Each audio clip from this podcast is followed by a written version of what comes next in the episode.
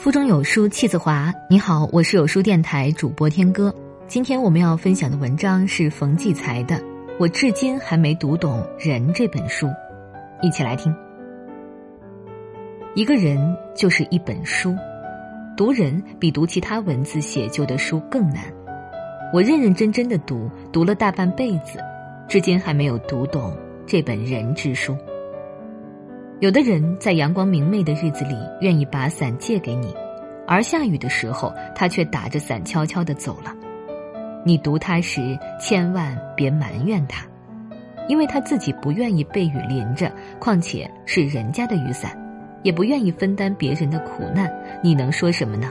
还是自己常备一把伞吧。有的人在你有权有势的时候围着你团团转。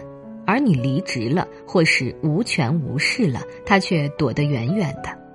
你读他时，千万要理解他，因为他过去是为了某种需要而赞美你，现在你没有那种功力了，也就没有必要再为你吟唱赞美诗了。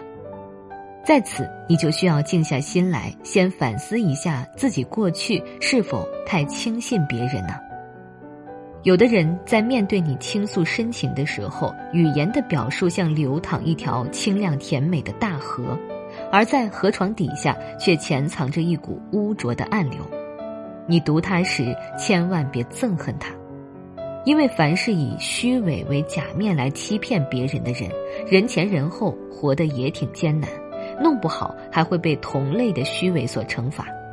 你应该体谅他的这种人生方式，等待他的人性回归和自省吧。有的人在你辛勤播种的时候，他袖手旁观；而当你收获的时候，他却毫无愧色的以各种理由来分享你的果实。你读他时，千万别有反感，因为有人肯于分享你丰收的甜蜜，不管他怀着一种什么样的心理，都应该持欢迎的态度。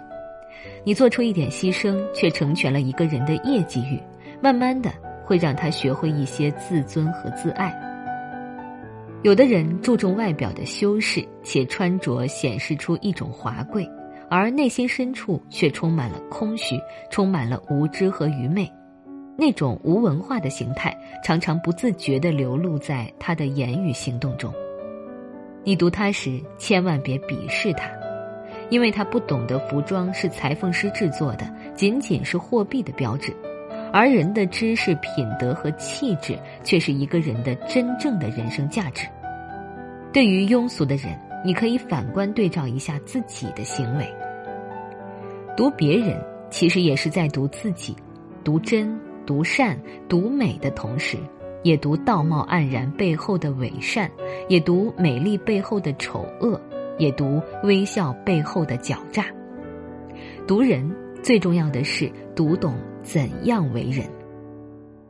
读人是为了要做一个真正的人，因此读人时要学会宽容，要学会大度，由此才能读到一些有益于自己的东西，才能读出高尚，才能读出欢乐，才能读出幸福。